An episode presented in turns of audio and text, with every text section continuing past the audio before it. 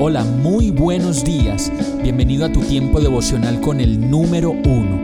Qué alegría saludarte con la certeza de que Dios está obrando en tu vida su perfecta y buena voluntad, ya sea porque estás aprendiendo de un momento difícil o porque estás disfrutando de su amor a plenitud con paz y tranquilidad.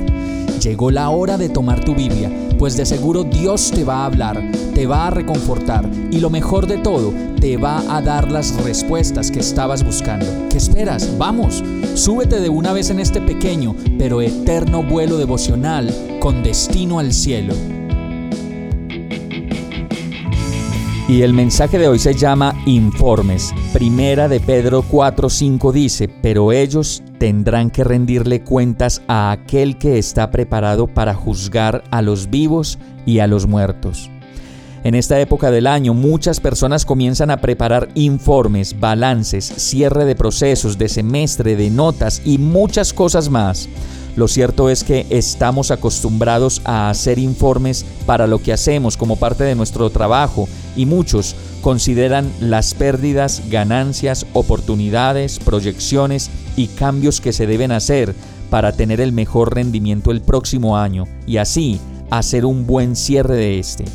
De la misma manera, como lo dice esta palabra, qué bueno que podamos comenzar a hacer los informes y balances que necesitamos presentar a Dios como parte de lo que hemos hecho en este año, de tal manera que podamos terminar muy bien lo que resta del año y planear con el Señor lo que queremos hacer para el próximo.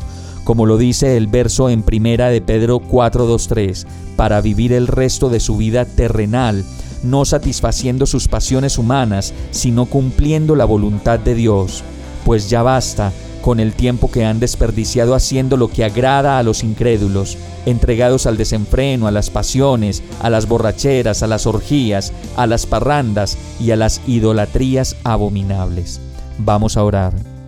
Ayúdame Señor con este balance de fin de año Solo tú me puedes traer a la memoria todos los datos que necesito para que mi informe espiritual quede completo.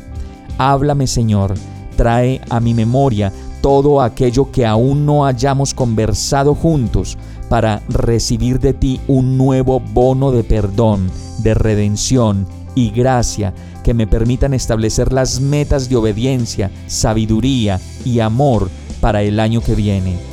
Yo te lo pido en el nombre de Jesús. Amén. Hemos llegado al final de este tiempo con el número uno. No te detengas, sigue meditando durante todo tu día en Dios, descansa en Él, suelta los remos y déjate llevar por el viento suave y apacible de su Santo Espíritu. Solo compártelo con quien lo necesite y ames. Hoy, de la mano de Dios, todo será un gran día.